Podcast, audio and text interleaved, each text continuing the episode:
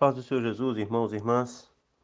É, eu estou estudando, iniciando um estudo sobre a carta aos Colossenses e eu gostaria de compartilhar com vocês a palavra de Deus mais uma vez. A carta aos Colossenses foi escrita pelo apóstolo Paulo quando ele estava preso em Roma.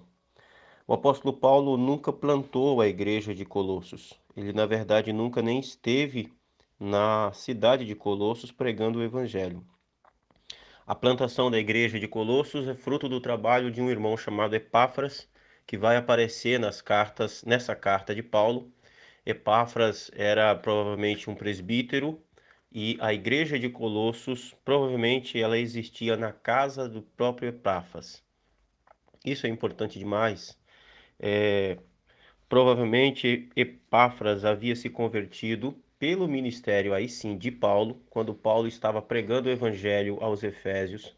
Durante três anos, Paulo pregou o evangelho em Éfeso e como Colossos fica muito próximo de Éfeso, é bem provável que Epáfras tenha sido convertido pela pregação do apóstolo Paulo quando ele estava é, no seu ministério de plantação de igreja lá em Éfeso. É, como Paulo é, nesse tempo aqui, como eu disse, Paulo estava preso em Roma e muito provavelmente Epáfras pede ajuda a Paulo, é, orientação ao apóstolo Paulo para a sua igreja em Colossos e também na igreja de Laodiceia. Nós vamos ver que Paulo cita os laudicenses na carta e ele pede para que essa carta dos colossenses também seja lida na igreja dos laudicenses. É, então, Paulo está preso em Roma e a igreja de Colossos e a igreja de Laodiceia estavam passando por um momento de dificuldade. O paganismo e o ocultismo estavam entrando dentro da igreja, e é isso que Paulo ataca nessa carta. O legalismo judaico, assim como estava também tinha estava fazendo um estrago na igreja dos Gálatas, também estava alcançando os colossenses e também havia um problema terrível com relação à, à questão judaica nessa igreja. O apóstolo Paulo então escreve essa carta para orientar os irmãos e é muito interessante que Paulo, ao escrever a carta aos Colossenses, ele, ele, ele fala com essa igreja de uma forma tão próxima que muitos confundem quando não prestam muita atenção de que Paulo foi o, o plantador dessa igreja, o fundador da igreja, mas ele não foi. Ele nem sequer conhecia a igreja. Ele conhecia os irmãos através do testemunho de Epáfras. Ele começa no capítulo 1, versos 1 e 2, dizendo: Paulo, apóstolo de Cristo Jesus, por vontade de Deus e o, irmão Timóteo, aos santos e fiéis irmãos em Cristo que se encontram em Colossos, graça e paz a vós outros da parte de Deus, nosso Pai. Como sempre, o apóstolo começa identificando-se com o seu ministério. Ele diz: Paulo, apóstolo de Cristo, por vontade de Deus. Paulo sempre atribui o seu apostolado a vontade soberana de Deus. Paulo sempre se identifica como apóstolo, ele apresenta suas credenciais como autoridade, ou seja, os irmãos de Colosso estavam recebendo uma carta de um apóstolo de Jesus. Isso é muito importante. E Paulo declara que ele era apóstolo de Cristo por vontade de Deus, não por vontade própria. Nós conhecemos a história do apóstolo Paulo e sabemos que, na verdade, ele era um grande perseguidor da igreja mas Deus teve misericórdia e graça da sua vida e o chamou à salvação e ao ministério apostólico. É por isso que ele sempre enfatiza que o seu apostolado, o seu ministério, é por vontade de Deus e não por vontade própria. Isso é muito interessante, demonstra que Paulo tem sempre plena plena consciência da soberania de Deus sobre o seu ministério, sobre a sua vida, sobre tudo aquilo que acontece na sua vida.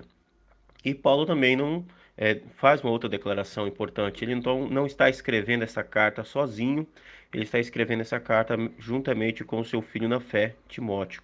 Paulo nunca tem problema de atribuir a, o, o trabalho dos seus cooperadores no seu ministério. Isso é muito importante. Ele sempre está atribuindo e está colocando é, o trabalho incansável, a ajuda dos seus cooperadores no seu ministério. Ele aqui vai citar Timóteo, que provavelmente também está com ele preso em Roma. Então nós temos aí só nessa expressão três pessoas lá na cidade de Roma preso. Temos Paulo, Timóteo e o próprio Epáfras. É lógico que Timóteo e Epáfras estão lá por vontade própria. Naquela época, os prisioneiros eles podiam ser assessorados, na verdade, eles eram, eles deveriam ser cuidados por pessoas de fora. O império não se responsabilizava pelo cuidado tanto de alimentação como qualquer outro cuidado que os presos necessitassem.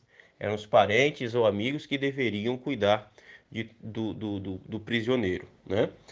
Enfim, Paulo atribui aqui também a Timóteo a autoria da carta. E ele se dirige aos irmãos de Colossos como santos e fiéis em Cristo Jesus.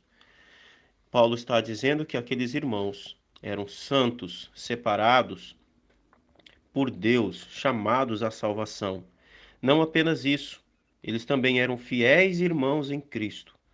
A fidelidade é algo muito interessante. Paulo está falando da constância. Paulo está falando do compromisso de fé da qual os irmãos de Colossenses e os laudicenses tinham em Cristo Jesus. Eles não eram santos e fiéis é, como do modo comum. Paulo diz que eles eram santos e fiéis irmãos em Cristo. Eram verdadeiros fiéis, eram verdadeiros é, irmãos em Cristo Jesus. E ele vai citar que esses irmãos estão em Cristo e estão em Colossos. E Paulo deseja aqui duas bênçãos para, para aqueles irmãos: graça e paz a vós outros da parte de Deus e do nosso Pai. Paulo não deseja uma graça comum, mas Paulo deseja que a graça de Deus, a graça da parte do, de Deus Pai, esteja com aqueles irmãos.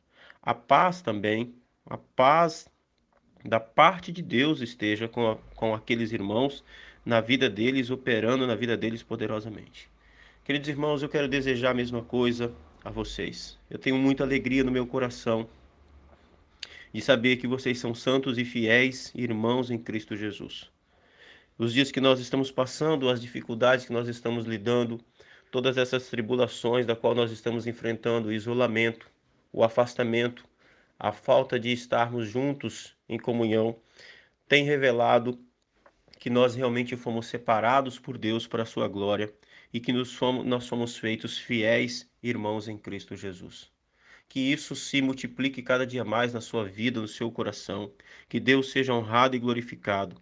E eu desejo do fundo do meu coração, assim como o apóstolo Paulo desejou para a igreja de Colossos e para a igreja de Laodiceia, que a graça, o amor imensurável, o favor imerecido, toda a operação da, do poder da misericórdia, do amor de Deus esteja da parte de Deus, o nosso Pai, seja com vocês. Eu desejo também que a paz, aquela paz sobrenatural, aquela paz em meio à crise, aquela paz que não é a ausência de tribulação, mas é o conforto e o consolo da certeza de que Deus está no controle de todas as coisas. Que essa paz inunde o coração de cada um de vocês, renove a vida de vocês, que vocês sejam, sejam abençoados de forma poderosa e extraordinária, em nome de Jesus. Fiquem na paz, Deus abençoe, até amanhã.